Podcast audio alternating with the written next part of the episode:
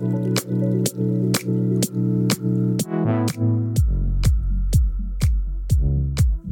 baby, baby, oops, I did it again. I'm playing your heart, gonna lose them again. Oh, baby, baby. Hello，大家好，欢迎收听女子更衣室那些不敢说的事。我是拉玛小姐。最近呢，在国外的网络上有一个八卦新闻非常的红，就是有关于小甜甜布莱尼。我觉得这个其实蛮劲爆的，而且也牵涉到我我们所要讲的原生家庭给我们的伤痛。原生家庭给我们的伤痛，我们子女其实是会复制下去的。所以我就拿小甜甜布兰妮她们姐妹俩的故事跟大家做分享。首先呢，更新一下，最近小甜甜布兰妮的亲妹妹 Jamie Lynn Spears，她出书了。她出了一本叫做《Things I Should Have Said》，那些我应该要做的事。哦，那些我应该要说的事才对。她是好，呃，Jamie Lynn，她是小小甜甜布兰妮十岁的妹妹。那因为过去其实他自己也是被大众攻击的蛮严重的，大部分都是说为什么你在你姐姐被监管的时候，你不去帮你姐姐，你不去帮忙你姐姐。那这次他就借由这本书，把他那一切自己被丑化的那一面呢，全部用这本书澄清一下。这本书很新哦，它是。二零二二年一月十八号上市的，也就是上个礼拜。但这本书现在如果要买的话，就是要经过 Amazon 过来台湾，也要将近一个月。而且像疫情又这么严重，等到我拿到这本书的时候，可能这个话题就已经没有那么辣了啦。所以我就先从 Jeremy Lin 他去上一些专访，还有他自己的粉丝页里面，帮大家整理出嗯他的一些故事。那我们先来讲解放布兰妮好了，先帮大家做一个背景知识的补充。嗯，在网络上应该大家都知道，布兰妮她被她爸爸监管了将近十三年，是 conservation 的这个监管权的东西。那他为什么会被监管？是因为两千零八年的时候，不知道大家还记不记得，他因为刚跟前夫离婚，然后再打离婚官司，官司，离婚官司。我刚刚没有支持释发音，所以现在口齿有点不清晰。离婚官司，好，要打离婚官司。但是呢，就是因为小甜甜布兰妮。可能就是可能压力大，或是被逼的之类，我也不知道为什么他跟他家人出了什么问题，我们也不是很晓得。但我们知道说他很常被狗仔拍到他有飙车的行为，然后甚至好几次把小孩子放在自己的座位上，一边开车，然后一边抱小孩。其实这是非常危险的事情，这在国内。大家也知道不可能嘛，不要这样子做。那在国外的话是绝对就是犯法的，因为在国外那个 baby seat 就是你一定要在后座安安装一个呃婴儿的座椅，然后把小孩子放上去锁好，你才可以在前座开车。那如果你没有做到这个安全动作的话，美国的法律是是会有刑责的。那小天布兰妮他就是。几乎就是没有遵守啦，我也不懂为什么要把小孩子抱在腿上，然后一边开车，这样不会很困扰吗？好啦，那这就是他呃行为失控的其中一个原因。那我小时候也有看到他在报纸上面有一个画面，就是他下车的时候不小心没有把小孩子抓好，就他小孩子就瞬间滑落，差一点要摔到地上。我那时候看到也吓到诶，那时候我大概国小吧，就觉得哈，小甜甜她还好吗？而且那时候新闻都很耸动哦，什么失控小甜甜呐，失控的妈咪呀，私底下的她好像有嗑药啊，然后把她塑造成一个蛮恶女的形象，就跟她台面上是非常有落差的。好，那哦，那讲回来，她的。呃 conservation 的这个爸爸监管权他的事情。呃，也就是说，他二零零八年的时候打了离婚官司。那在打离婚官司之前，他其实已经有做过第一次的强制性治疗，就是对于精神方面的这个这个治疗。那他打完离婚官司当然是败诉啊，因为他前夫握有他很多失控的一些影片跟证据，跟法官去抗辩。那最后不幸的小甜甜，她就是。丧失了监护权，所以在隔天的时候，小甜甜她就做了一个很可怕的事，就是她把头头发全部剃光，然后从那个车子出来，然后大吼狗仔，可能骂了一些脏话吧，然后就是这个新闻也是。当然上了当时的美国版的一周刊啊，好像叫 OK 杂志吧，就是说疯掉了小甜甜失控的妈咪呀。好，那这个对他的形象其实蛮伤害的。那他爸爸就介入了，介入之后，他就进行了第二次的精神性的强制治疗。接着，马上他爸爸就提出了他要 conservation，他要对他的女儿布莱尼做出监管权的动作。那。嗯嗯，大家会好奇吗？什么是监管权？好，那我们如果就是时空直接放到台湾的话，监管权在台湾的意思就同等于这呃同等在台湾的褫夺公权。那字面上意思是说，如果你是被褫夺公权的话，呃，法律就有权利去剥夺你个人的自由以及你自主的一些程序。那这是一个对于个人最最最极端的手段。那我们知道，呃，谁会被持同公权？在台湾，通常都是死刑犯。好，然后再来就是呃，犯罪的共犯，或是你是一个罪大恶极的连续杀人犯。对，那呃，为什么会有这个褫夺公权？那它的原因就是说，呃，通常啦，呃，法台湾法律上鉴定说，如果他嗯犯罪。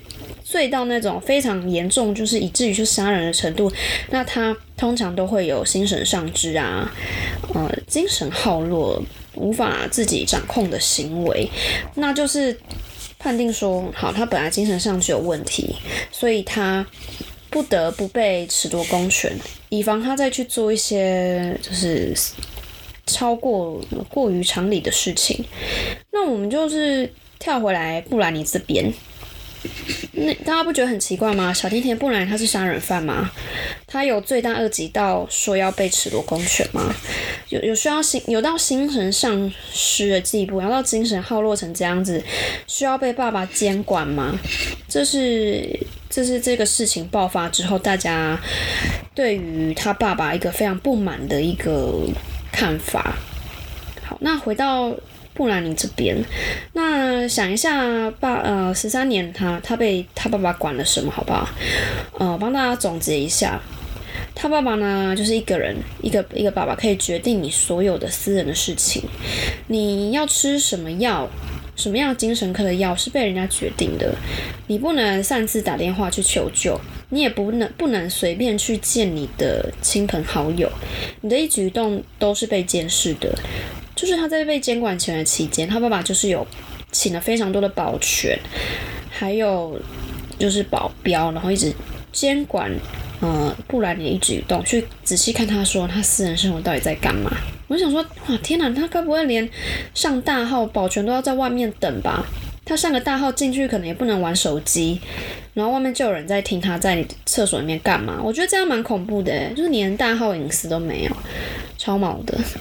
哦，如果是我，真的会疯掉，而且还不能吃自己自己要决定什么药，就是我不能吃，比如说我睡不着，我想吃一点什么安眠成分的药，我也不能吃诶，我不能自己决定，我也不能上药局自己买药，会不会连那个那种避孕药也不能吃？就是。我知道有些女生需要避孕药，就是调经什么的。哇，她说这也不能吃，那她如果月经来怎么办？哇，超痛苦的耶！或是说她为了不要，然后故意不让月经来，这对身体也是蛮受伤的。好，然后再来就是，这是她生活的部分，再来她金钱上的部分。他一个礼拜只能跟他爸要两千块台币的生活费耶，超扯的！拜托小天，不然你赚多少钱呢？就上亿台币吧。可是这种生活费跟我高中的时候差不多诶。啊，应该说跟我大学的时候差不多。我是穷苦人家的小孩，一个礼拜也没有两千，因为我记得我以前高中的时候，我的。生活费一一个一个礼拜好像才六百吧，所以六百乘以四是两千四。我一个月的零用钱就是两千四。那小甜甜一个礼拜是两千，她还是比我多。可是啊，这个比例不同等于啦。我是一个普通台湾女生，你要是国际巨星，OK？好，总之。哦，小甜甜呢，他自己在这十三年也是有帮自己做，就解救他自己啊，也是有想办法去请律师啊，请一些中间人士啊，看能不能去调动律师。大家要知道，就是他在监管权的时候，这个监管权是有受到法官以及法律的的认认可所保障，就是说这个他有是有证据是说他是有精神上的疾病。那有证据是不是就是要白纸黑字的文件？对，那他爸就是花钱请了很多的精神科医师啊，在文件里面呢大做文章，就是让这些医生说啊他有病啊，经过什么什么诊断，小甜甜不然你精神上有问题，所以他需要被监管，一切都是有专业的医师背书。所以，不管小甜甜、木兰怎么样去反抗什么的，这都完全没有办法改写文件上的字，一切都是由他爸请的所有的律师写好的。好，那这十三年来，小甜甜她也有约会呀，她也有交男朋友，但嗯，跟男朋友的互动也是。蛮诡异的，就是有一个男朋友就说，有一次跟小甜甜约会到一半，将近六七点，傍晚六七点吃完晚餐的时候，他爸爸就打电话给他，然后就飙了一串脏话，就说他妈的，我女儿嘞，赶快把我女儿带回家啦！我现在立马就是要你把我女儿带回家，不然就完了。好，那这个男生也是吓到，然后就总之就是把车缓缓的开入小甜甜布莱的家，可是没有想到，他说，当他开进他们的车库的时候，就发现车子旁边站了四个保全，两个警察，他吓歪了。当然，小甜甜布兰妮是更傻眼，就是惊恐是更大的。然后当下他看到 Britney 整个人是。惶恐不安，然后一句话都没有讲，就默默的跟着警察下车，然后走回他家。好，那这时候他爸也很凶，他就他爸就直接靠着车窗，告诉那个男生说：“嘿，我告诉你哦，我女儿呢，只要没有经过我的同意，你如果把她带走的话，你就是绑架我的小孩，You are kidnapping my my my daughter。”然后。啊，那女那男的也是蛮傻眼的，想想说，这天呐，他们家有病吗？为什么要对一个女孩子这样子？所以他也是带着问号，呃，离开了他家。好，那嗯，我这个资讯的来源是因为我看了那个 Netflix 上面有一个 Free Britney，就是一个 Netflix 上面的纪录片《解放木兰妮》，现在还有，大家可以去看。对，那。最后呢，在二零二一的时候，十一月，呃，小甜甜布莱终于离开他爸的监管权，他自己有为自己抗辩说：“我，我在这十三年来，我可以在这十三年出好多张专辑，还有我还可以完成我的巡回演唱会，我根本就不是一个有精神病的人。”我觉得我爸应该要被关，而且他们还用我的钱去花在他们自己身上，用我的钱请律师，用我的钱把我自己关住。我真的受够了，这个十三年来，我他妈的真的受够了。这是他在。纪录片最后就是讲的话，我觉得，我觉得我不算不是他的疯狂粉丝，我听到我也觉得蛮受伤的。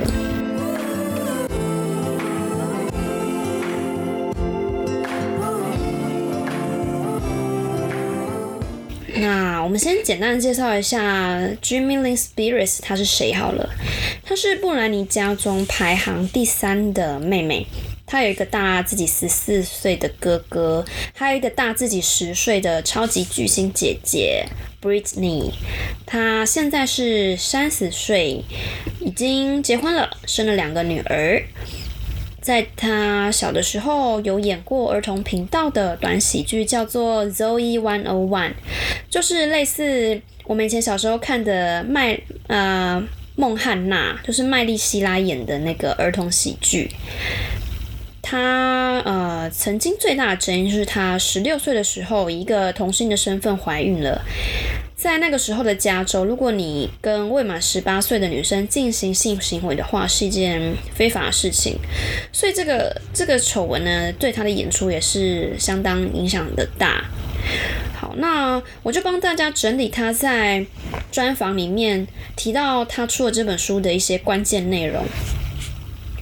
那接下来，嗯，我就以第一人称的说法，然后来讲一下当事人的一些回复哦。好，嗯，追命令他说，嗯，我的亲生父亲他是一个酒鬼，让我感到非常焦虑。我小时候常都问自己说，我可以相信爸爸吗？他一下精神正常，一下精神不正常，所以。从小来说，爸爸对于我就像是可有可无的存在。两千零七年的时候，刚好是我姐监管期开始的期间，但当时的我只是一个少女，我还在待产中，我正在处理我自己的问题。说真的，我其实没有很大的力气去参与其中当时的监管。何况我从小到大都被经纪公司命令要当完美的妹妹，完美的妹妹，不不能影响到我姐的形象。嗯，在我眼中的 Britney，在她红了之后，我渐渐的感受到她离开我们的世界。她的眼神跟以前我认识她的时候已经不太一样的，但是我认为这一切都是正常的，因为姐姐她是一个 super star，她会有她的新的交友圈，她会有她的 party，她会有她的一些名人的社交圈，这些我都可以理解。嗯，我记得有一次当我还很小的时候，我姐姐曾经拿着刀把我拉到房间里面，我们两个一起锁在房间里。她把刀子放在床头柜那边，她跟我说她不敢一个人睡觉。我当时非常焦虑，但我真的不懂，因为我只是一个孩子。我一直以来都是活在姐姐的阴影底下。每当我上学的时候，同学看到我姐的新闻，都会拿新闻直接贴在我的脸上，说：“哎，这是你姐姐，你姐姐又发生了什么事情了？她好像又跟哪一个男明星分手了？她好像又穿了什么衣服，非常的火红，哪里可以买得到？”从小到大，我去学校都是每天被人家问说：“我姐姐，我姐姐，我姐姐。”没有一个人关心我真实的感受。没有人关心我，我是绝迷令。有一次，妈妈情绪失控，她拿包包砸我，包包里面装有相机，我被打到鼻青脸肿，我受不了了，我直接跑到购物中心打电话给我哥哥求救。对他那时候当然只能打给他哥啊，你看他姐那么忙，然后他爸是个酒鬼。姐姐又这么忙，所以只能打给他的哥哥。好，隔天当我要演戏的时候，化妆师看到我脖子上的脖子上的伤痕，他也知道发生什么事情。但是当时的我，我不能说，我不能求救，因为我只要讲了什么事情，都会伤害到我姐的形象。我被命令，我不准说任何我姐的坏话。这从来不是我选择要投的胎，我花了非常多的时间活出我自己的人生。再来，呃，关于被牵扯到监管权的部分，嗯，爸爸一开始呢，啊，爸爸一开始请的律师问我说，要不要请我帮我姐姐做证明？我以为这个证明是可以帮助我姐的。好没想到他们把我的名字放在监管权的请愿书里面，让我变成了监管权的共犯。其实我从头到尾根本不想要牵涉，我也不想要出现在请愿书里面。还有我是怎么样跟我姐姐 Britney 互动的呢？我其实很不明白为什么姐姐要把我封锁，但是封锁之后，她又传讯息跟我道歉，让我觉得我们之间的沟通好像还有点希望。但其实我根本不知道我能帮上什么忙。在我的心里面，我还是会持续的爱她，持续的支持她。我今天站在这站在这边为自己发声，是因为。是一切的来源问题都是我个人的问题，但是不要伤害到我的女儿、我的丈夫。本来，呃，本来我跟我姐姐都是好好的在聊亲子关系，就是我跟我女儿怎么样，你跟你女儿怎么样，本来都好好的。可是晚上的时候，社群媒体反面指控我们家庭的关系，持续的抹黑我。我的姐姐跟我都会产生误会，我的心情也会跟着这些新闻，还有网友的留言上上下下，包括我的女儿也是牵涉在其中。我的女儿到学校之后，她的同学也是一直问她说：“哎呦，你妈妈又跟布兰妮吵架了，你妈妈是不是害你害你害布兰妮啊？你妈妈是不是坏人啊？”这又让我想起我童年的恐惧，因为小时候的我也是这样子去学校。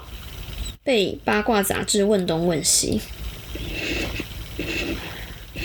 呃，之后呢，我姐姐也有跟我道歉。我她跟我说，我需要你比你需要我还要来得多。我们的关系就是一直反反复复，上上下下。有一次，我跟我姐姐说。你可不可以发一个新闻稿，就是告诉社会大众，我们关系很好，我们真实的关系很好，并没有他们想写的这么的邪恶。但是我姐姐对我的回复是说，我从来没有说你孩子怎么样，所以你他妈在讲什么鬼话？我吓到了，我觉得 Britney 可能不在乎吧。他有打字私讯我说，这不是我的错，可是。他从来不愿意在公众面前帮我解释，我们的关系一下好，一下不好。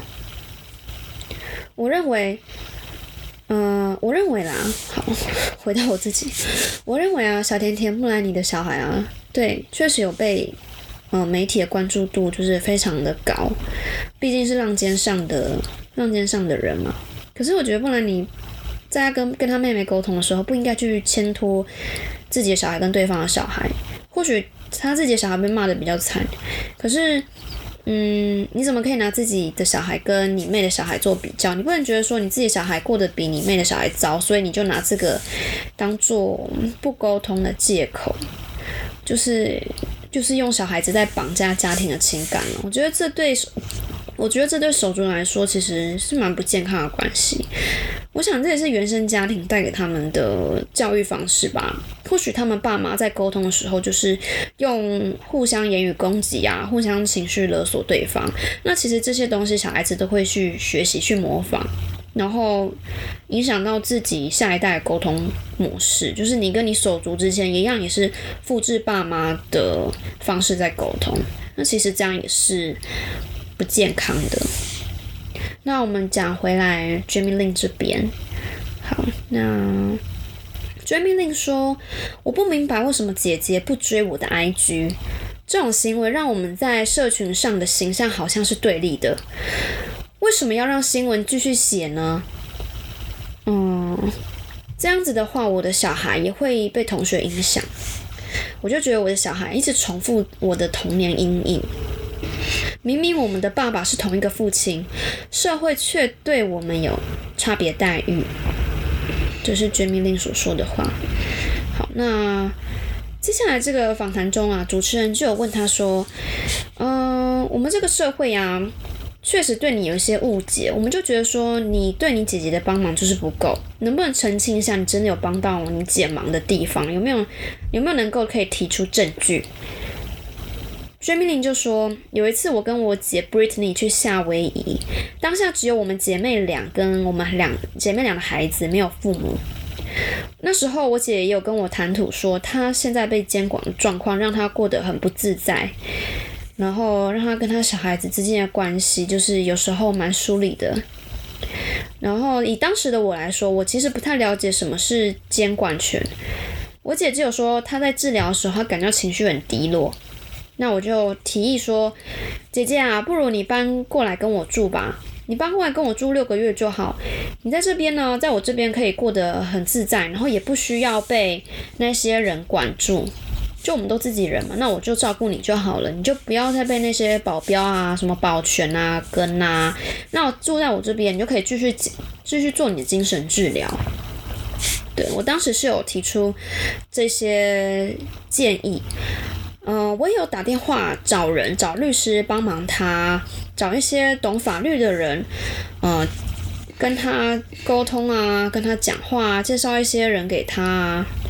可是每次我提完这些要求，被他们身边的人知道之后，律师呢都会把这些事情呢全部都挡掉。如果这个律师呢他不够靠谱，爸爸又会再请一个新的律师。继续把挡掉任何帮助布兰妮的人，所以不管怎么做，我都会被律师所阻挡。那接着主持人就问说：“为什么你不跟你妈妈沟通呢？为什么你妈妈也有介入监管权呢？你为什么嗯不站在你妈这边，然后一起去把你爸爸换掉？”那绝命令就说：“因为我不想要把我自己牵涉在监管权里面。”妈妈是真的有请律师要把爸爸换掉，但是他们每次都在法庭上打架，从头到尾都没有真正关心 Britney 内心的感受以及她的身心状况。对，这个还蛮悲哀的，我就觉得他家长也要在，好了，没办法啦，因为这牵涉到金钱，这这真的，如果是我，我也不知道我会不会会不会做出这么失控的事情。好，那追命令就说，嗯，因为我姐姐很常封锁我，所以我当我有话想跟她说的时候，我都只能先传给她男友，再叫她男友拿给我姐看。那追命令那时候，她也有拿出自己的手机，嗯，就给主持人看她落落等的那个 message 的信讯息，然后有练出来。对，确实他真的有在帮他姐想些办法哦。好，那结论是，追命令他说，我的生命中只有两条线，一个是我深爱的姐姐，一个是我现在新经营的家庭。嗯，我一直以来都想要结束这些对我的一些黑色指控，所以我出书了。我受够了，我要把这些年来我经历的事情、发生的事情一次全部讲清楚。在这场家庭战争中，大家都只会雇佣律师为自己的利益做辩护，却不愿意回到家庭的原点做沟通。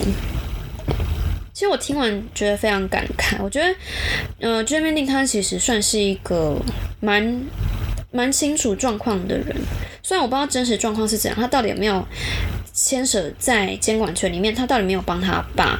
这个我们真的不清楚，因为我们不是当事人。可是，在整个家庭关系中，我觉得他是看得比较透彻的，因为他知道说，爸妈从小到大就是一直在为他姐姐的一些名气呀，然后他的财产啊做一些打算。嗯，他也看过自己爸妈争吵啊，一直到离婚，他其实这些都看在眼里，所以能够帮上什么忙，我也觉得能帮的忙其实不多。毕竟他小布兰妮十岁而已，布兰妮她那时候失控的时候，Jamie 她才十七岁，就是一个高中二年级的少女。就一个高中二年级的少女，加上自己又未婚怀孕，她能帮上什么忙？其实蛮蛮薄弱的啦。不管再怎么样，还是被父母控制嘛。那她现在长大之后，她有了新的家庭，也生了女儿。她当然不希望自己新组的家庭是。跟他过去以往是一样的生活方式，所以他就选择站出来为自己发声。其实我觉得我蛮蛮佩服他的勇气的。但我不知道，但很多酸民都说啊，他是利用他姐姐的名气，所以出了这些书。嗯，甚至他以前用他姐姐的钱啊去刷卡，嗯，去刷卡买机票出去玩。这个对是有白纸黑字有证据，可是你说真的，他们。我们绕回真正的原因啊，我觉得人跟人之间呢，还是要做到良善的沟通，毕竟是家庭关系。家庭关系其实蛮蛮矛盾的，因为你不可能就是脱离嘛，你不可能断掉这个血缘，你不可能断掉这个血脉。好，你可以离家出走，可是你永远都要跟人家说，对我一个爸爸，他是谁，他叫什么名字？我们协议里面留着同样的 DNA，这不可能用刀子就说说切断就切断的。所以，嗯，我觉得我们家人也是啊，我自己也是，就是，嗯，我我跟我家里也是关系也没有到非常好，尤其是我跟我的。爸妈他们就是比较传统一点，可是，嗯，从小到大我是一个乖乖牌啊，我我不太敢反抗或是说说不好的话之类的。可是等到我长大之后，就说我发现这是错误的，就是当我什么都不说的时候，其实爸妈就。默许他在掌控你这件事情，所以等到你长大，你开始有经济能力，你有主导权，离开你离开家里了，你有一个新的对象了，你想要组成一个家庭的时候，只要其中有一个原因是不是和你爸妈的意见，他们就会跟你喊卡，跟你喊停，然后跟你们讲很很负面的话。这是我现在经历到的。可是我觉得我自己也有问题，就是当我还是青春期的小孩的时候，我从来没有去去反抗。对啊，我其实当下我应该要去反抗，让他们知道我我的想法是什么。所以当我现在有自主意识，我比较强烈的时候，我就会去骂我爸，会去骂我爸，就是哦，我骂我妈说，还有你管我那么多干嘛？这我的感受是这样啊，可是我又不是你，你为什么一定要复制你的经验？就是这时候我爸妈其实是有点愣住，就到现在他们都还在调试，说我已经是一个大人的事情，这是我觉得。应该是华人家庭啊，不愿意放手小孩的一个过程吧。但我还是，我还是有持续在沟通，我并没有说我不跟我爸妈说话。我我们基本上还是会 会打字、会聊天啊，会会见面。就是我还是一个希望说，我们家庭是可以是有沟通的啦。比方说像呃 Britney 他们这样姐妹，就是。感觉就是没有没有在联系啦，一个把对方封锁啊，然后一个一个上节目啊，然后两个人互相在 IG 上面啊，然后大打出手啊，讲一些有的没有的话，嗯，然后让媒体去。去做文章啊，好像他们沟通的桥梁就是酸民之间的互动啊，就酸来酸去这样。我觉得这样其实是是不健康的啦。所以 Jamie 说，嗯嗯，回到家庭原点的沟通啊，我觉得这才是这才是健康的一些一个原生家庭的沟通方式。好，那帮大家更新一下，呃，不然你在 Twitter 上的回应，就是不然你看到呃季姐妹妹上专访之后的回应，我觉得蛮辣的。我帮大家翻译好。Britney 说：“Jamie，我从来没有拿刀威胁你说我我很害怕我要睡觉，这是一个莫须有罪名。我觉得你又在制造我们两个之间的伤害。何况我们已经有一年没有联络了，而且我打电话给你，你也不会马上接我电话，这让我感到非常恐惧。有一次，我发了一个 IG 贴文。”好像伤害到你的家人，你就杀到我家来，要我跟你解释清楚。妹妹，我认为我们共同的敌人是我们的爸爸，他应该要被关，而不是我们在这边互相伤害。Jamie，但你真的很勇敢，可以上节目，还有这些专访，说出这一切。我绝对没有像你有这样的勇气。我支持你说出你自己的心里话。我更希望你拥有自己的精彩人生。这是呃，三天前 Britney 在推特上的回复。好，那我们就做个总结啊。嗯，不知道各位女孩们，你们跟你自己原生家庭的关系是好还是不好？其实你可以找空呢去。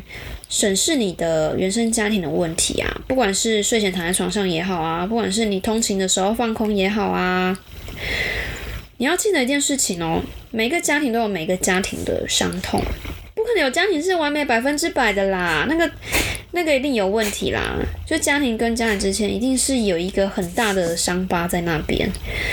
那你要记得，如果你爸妈曾经嗯言语上的伤害你，或是嗯，可能肢体上的伤害，你或是更严重的，你要记得说，这一切的伤痛不是由你来承担。就像你看，像布兰妮姐妹，她们现在已经离开了自己的爸妈啦，都有经济独立了，他们都是为了自己新组的家庭而活。那你给自己一个任务啦，也是我有觉得这是我给我自己一个任务，就是你不要把原生家庭的伤害带给下一代就好了，这就是你最大的责任。对，你就想象啊，你你假设你爸妈就是一个关在三合院里面的老人好了，然后你今天跟他沟通的时候，他就是死都不开门，然后就把你锁在门外。那你这时候呢？你可以做什么？你可以在三合院前面的那个大空地，就是大喊啊！嗯，妈妈，你你你就是管太多啊！我是不想被管啊！你的观念是错的啊！凭什么说同性恋是是有病啊？你才有病吧？好，那你妈不能接受，就等于说她把这个沟通的门关了。那你也不用去强硬的敲开这个门，没有必要。或者说你爸曾经对你动手，我说这你也不需要还手了。你其实就在那个院子大吼说：“欠你的，你干嘛揍我啊？我恨你啊！我真的，我说你你你揍我，害我怎样怎样？你害我害我在感情上是很受挫的，害我又遇到一个遇到一个会打我的人啊，然后我又不敢反抗，都是你的错。”对，你可以去跟你爸讲这件事情。可是如果他们不认为这是错的，他们不愿意去改变就算了，因为。多少人他们带着秘密进棺材，对不对？有多少人的爸妈、爸妈知道自己小孩子是同性恋之后，就再也不见小孩，或是就是带着秘密，就是就到死掉。这这绝对不会是你的，不是你的错。但你必须要做的一个责任就是说，不要把你爸爸妈妈给你的那些伤害带给你的下一代，因为你的下一代也会复制你的经验到他的儿女。这是你最大的责任。那我觉得这一点，我觉得 Britney 还有她姐姐就就她妹妹就没有做的很好嘛，就是关于沟通上的问题。对啊，父母他们父母不愿意沟通啊，所以姐妹就学起来啦。学起来之后，现在就这样嘛，就在网络上让大家有点像吃瓜的观念，好像这是在看姐妹大战这样子，这样是不好的啦。我是觉得。还是希望他们两个人可以面对面的好好讲话。好，这是这一集原生家庭给我们的启发。好啦，最后最后，有空的话呢，追踪我的 IG 呢，可以知道更多的新消息。有上面会有我的一些可爱的插图呢，跟我一些我自己整理出蛮好的一些文章。然后有空的话，帮我在节目的上面留下五颗星的评价，让更多人可以认识我的节目，也把女子更衣室分享给你的姐妹们。嗯，我的 podcast 在哪里可以听到呢？在 Spotify、Apple Podcast、Google Podcast、KKBox、Sound On 都可以听到我的节目哦。谢谢大家的陪伴，我们下次见，拜拜。